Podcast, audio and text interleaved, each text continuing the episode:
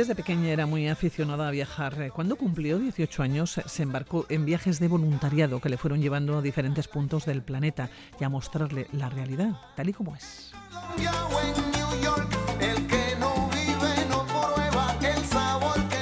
Así llegó un momento que cogió la bicicleta y puso rumbo a Sudamérica, 15 meses eh, pedaleando por Chile, Bolivia y Perú.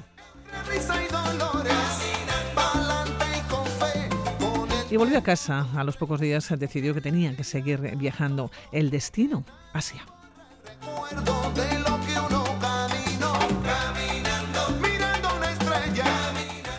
En sus manos un proyecto Remoteana. El objetivo, moverse por caminos remotos para conocer la cultura real de lugares eh, como la cordillera de los Andes.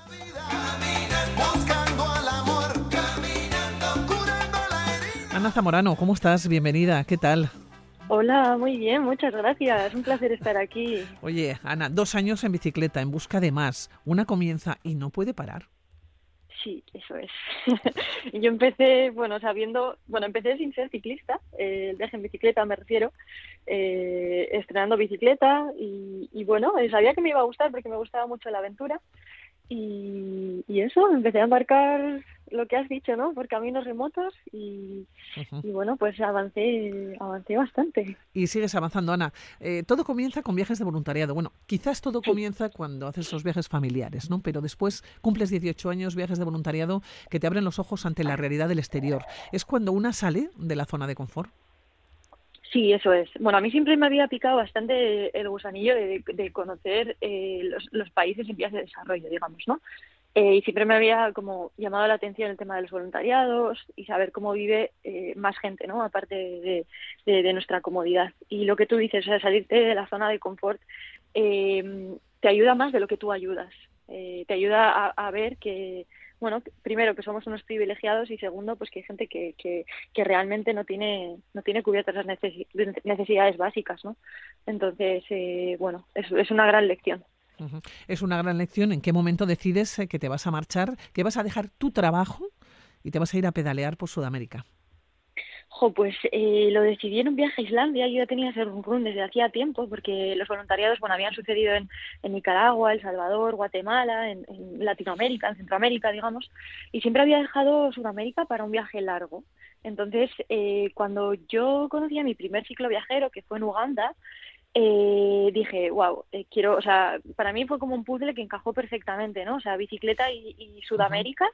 y, ya te digo que estaba en Islandia, eh, en aquel momento yo trabajaba en Inglaterra, tenía, bueno, un, un trabajo bueno, eh, tenía 22 años, muchas ganas de comerme el mundo, pero no era feliz en mi trabajo, ¿no? Entonces eh, eh, cogí simplemente 10 días de vacaciones en isla para irme a Islandia y mi jefa me llamó como 40 veces un día que no tuve cobertura y entonces... Bueno, la suerte que eh, tuviste es que no tenías cobertura. Eso es.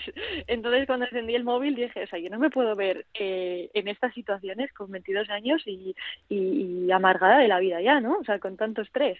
Entonces, eh, nada, eh, decidí a la vuelta, el día que volví, empecé a mirar ya vuelos para Latinoamérica y al de una semana ya les presenté mi carta de renuncia. ¿Y compraste la bicicleta? Sí. No tenía. claro, una bicicleta acorde con la aventura que ibas a que ibas a hacer, ¿no? Bueno, o sea, sí, sí, sí, sí, claro, eh, pero es que yo no tenía ni bicicleta, tenía una bicicleta, simplemente yo escalaba en aquel momento, entonces tenía una bicicleta eh, que me permitía, como de ciudad, digamos, ¿no? que me permitía ir desde mi casa hasta hasta el boulder donde, donde iba a escalar la mayoría de las tardes, y era una bicicleta súper básica, entonces dije, joder, pues tengo que comprarme una bicicleta, ¿no? y, nada, a la vez que compré el vuelo a Chile, pues compré la, la bicicleta. ¿Compraste un vuelo de ida? Sí, eso es. Compré un vuelo de ida eh, a Chile, como he dicho, y, luego yo volví desde, desde México, porque yo avancé hasta México. Pedaleando 15 meses en principio, pedaleando por Sudamérica. ¿Cómo fueron? Porque eso sí que fue salir de la zona de confort. Sí, eh, bueno, yo tenía, te lo juro, yo tenía tantísimas ganas que, que para mí era como, no sé, al principio me, o sea, me costó obviamente como adaptarme a la bicicleta, ¿no? Pero en ningún momento, o sea, no recuerdo eh, así como al comienzo como que me costase muchísimo a nivel físico y tal. Porque yo, como ya te he dicho, hacía bastante deporte anteriormente. Eh, pero bueno, al final son otros músculos tal y, y, eso, o sea, básicamente yo creo que me adapté bastante rápido, bastante bien y me costó mucho más, fíjate, eh, adaptarme o readaptarme otra vez a, Occidente, ¿no? Pero ¿cómo se prepara la mochila para 15 meses? ¿Tiene que ser un mochilón o quizás una mochila que es muy ligera? No, pues mira, viajando en bicicleta o viajando durante muchos meses te das cuenta que realmente necesitas muy poco para vivir que es, que es en, cuando vives en la comunidad cuando necesitas más cosas, ¿no? Y, y ya te digo que en dos, bueno, digamos como tres alforjas me cabía toda la ropa, tanto de verano como de invierno, eh, material de, bueno, pues de botiquín, cosas básicas, ¿no?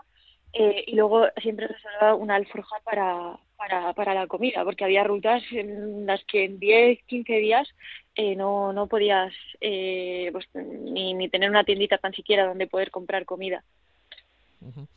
No hay comida día a día y dormir al aire libre.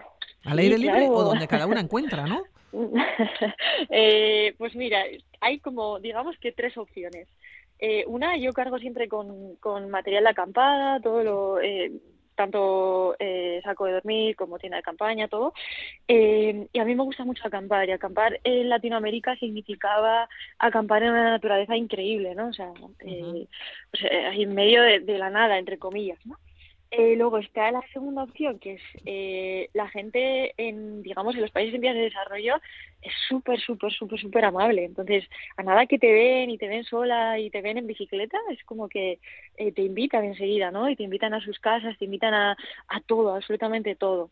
Y luego está la tercera opción, que también he usado, que es, yo que sé, tú llegas a una gran ciudad, a un pueblo muy grande, pues acampar no es muy seguro y, y dos, igual no encuentras a nadie que te invite, entonces pues bueno, hay algún alojamiento siempre, ¿no? Y, y así vamos tirando. Vais tirando con Chile, con Bolivia y con Perú. De todos de los tres países por los que fuiste pedaleando, ¿con qué te quedas? Porque sería, claro, hablar de los 15 meses y día a día es muy complicado pero y, y, muy largo, pero ¿con qué te quedas de cada uno de ellos? Con la gente, sin duda alguna.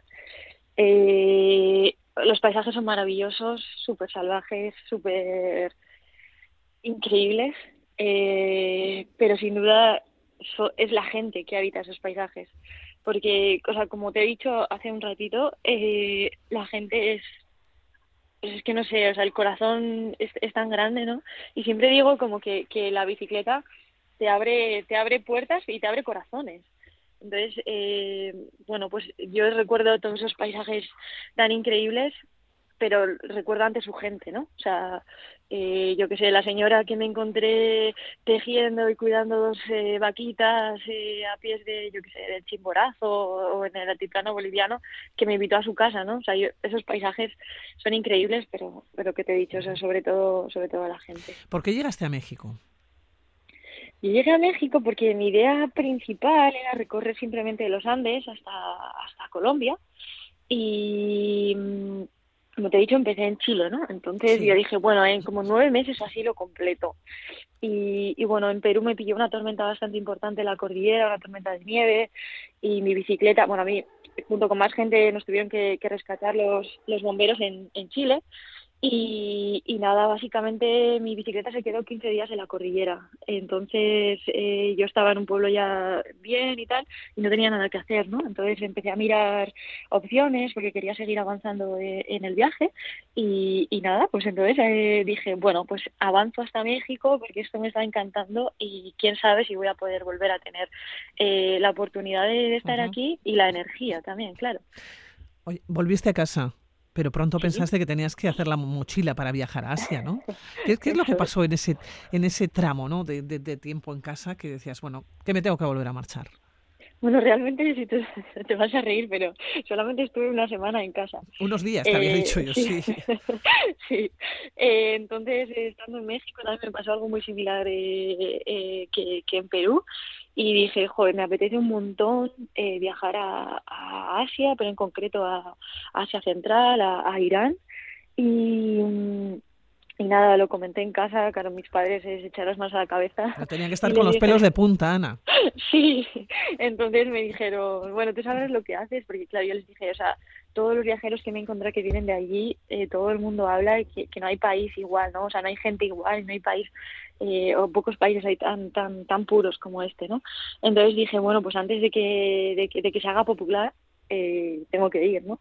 y, y, nada, eh, pues embarqué otra vez la bicicleta para allá, volé hasta, hasta Teherán y, y seguí mi, mi viaje para allí. Te fuiste a las montañas del Kurdistán, ¿no? En Irán. y también el Cáucaso de Georgia y Armenia. Eso es, eso es. Sí, la verdad que fue increíble porque yo... Un eh, paisaje muy diferente, entiendo. Ajá, ajá, sí, sí, sí. Yo tenía clarísimo que quería recorrer el Kurdistán por, por el tema de, bueno, de todas las mujeres kurdas en concreto, ¿no?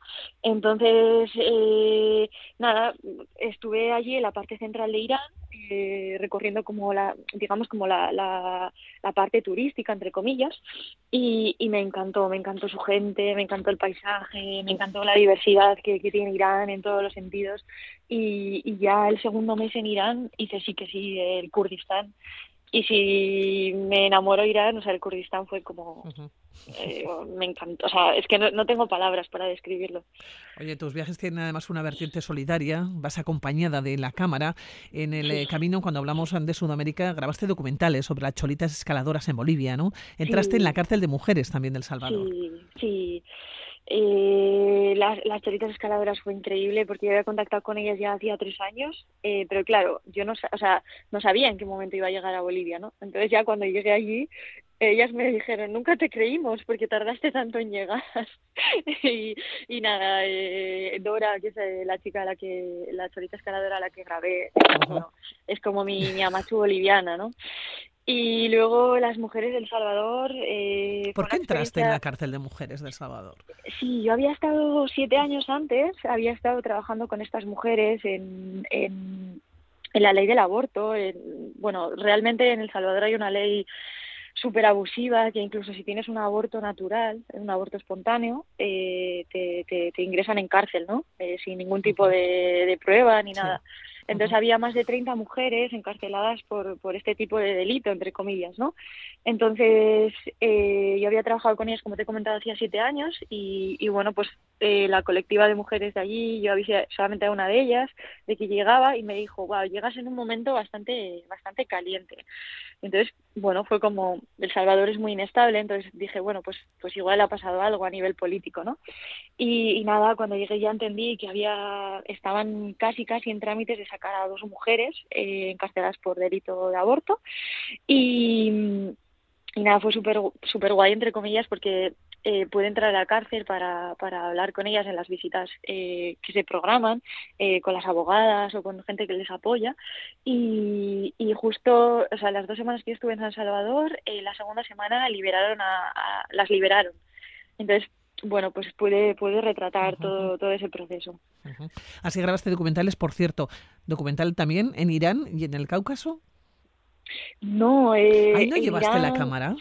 Sí, sí lleve la cámara, lo que pasa que en Irán hay que tener muchísimo cuidado con esto. Eh, al final, eh, bueno, el régimen en Irán es muy es muy es muy duro con, con los periodistas porque bueno ya sabes eh, todo el tema político de allí y eh, también una parte muy inestable. Entonces enseguida te pueden confundir con, con, con, un infiltrado no aunque no lo seas. Entonces bueno pues había que tener bastante cuidado. La gente sí que habla sí que te habla eh, fuera de cámara me refiero de la situación que viven sobre todo a las mujeres pero pero ya ponerte a grabar eh, la gente no se atreve a, salir en cámara. Entonces bueno eh, fue más complicado. Y la verdad que me, quedo con todas esas experiencias que tuve fuera de cámara y, ya está. Bueno, contar a los oyentes que este jueves se van a poder encontrar contigo en Izarra, a la tarde, que vas a hablar de este viaje de los 15 meses que se quedaron de alguna manera cortos, ¿no? Porque son dos años, primero fueron 15 meses, después se fueron sumando meses en otros lugares, pero el título, dos años en bicicleta en busca de más. Eso es, sí, sí, sí, sí. Así que nada, yo les invito a todos que vengan, a todos y a todas, y encantada de poder contar mi historia, de poder inspirar a más gente a que haga esto, porque la bicicleta es mágica. Como ya he dicho, o sea, yo no era ciclista y aún así, eh, bueno, pues eh, no sé, de alguna manera te, te, hace como, o, te inserta en, un mundo eh, del que no, los, no nos hablan, ¿no? O sea, todos estos países que tienen tan mala fama y que, y que bueno, pues que hay que conocerlos realmente. Para contar a los oyentes, en el verano del 2000, eh, con motivo de la pandemia, te fuiste de Asturias a Navarra. Más tarde hiciste la ruta de Magallanes, el Cano, de Guetaria a Sevilla. Eh, en el invierno del 2021 te fuiste con la bici y con la tienda de campaña también a las Islas Canarias en solitario. Es que, es que Ana, no has parado, ¿eh? Ya, sí, sí, sí, sí. Y luego estuve en Kirguistán, este verano he estado en, en el Himalaya indio. La verdad que... Eh, eh, mm, he podido cumplir muchos de mis sueños y estoy súper orgullosa de ello. Eh, como te he dicho, o sea, esto no, ha sido como algo que me ha regalado, he luchado mucho por ello, he trabajado mucho por ello y, y bueno, o sea, vivir como, como una quiere hasta, al menos hasta el momento, creo que, creo que, bueno, es, es una fortuna, ¿no? Y, ya nadie te llama 40 veces al día. sí, sí, sí, sí, Yo, bueno, eh, sigo trabajando, eh, soy autónoma y tengo, tengo mis clientes, pero tengo, o sea, tengo también mucho trabajo, pero no, no tengo esa, esa jefa que tuve en aquel momento. De manera diferente. Eso es, eso es. bueno, pues Ana Zamorano, que ha sido un placer. Otro día quedamos y me hablas del Kirguistán y me hablas de los últimos viajes que se van sumando, ¿no? a pedalear o a, este proyecto Remoteana. Qué un placer. Un placer, Igualmente, muchísimas gracias. Un abrazo. Cuídate mucho. Gracias. Gracias, igual.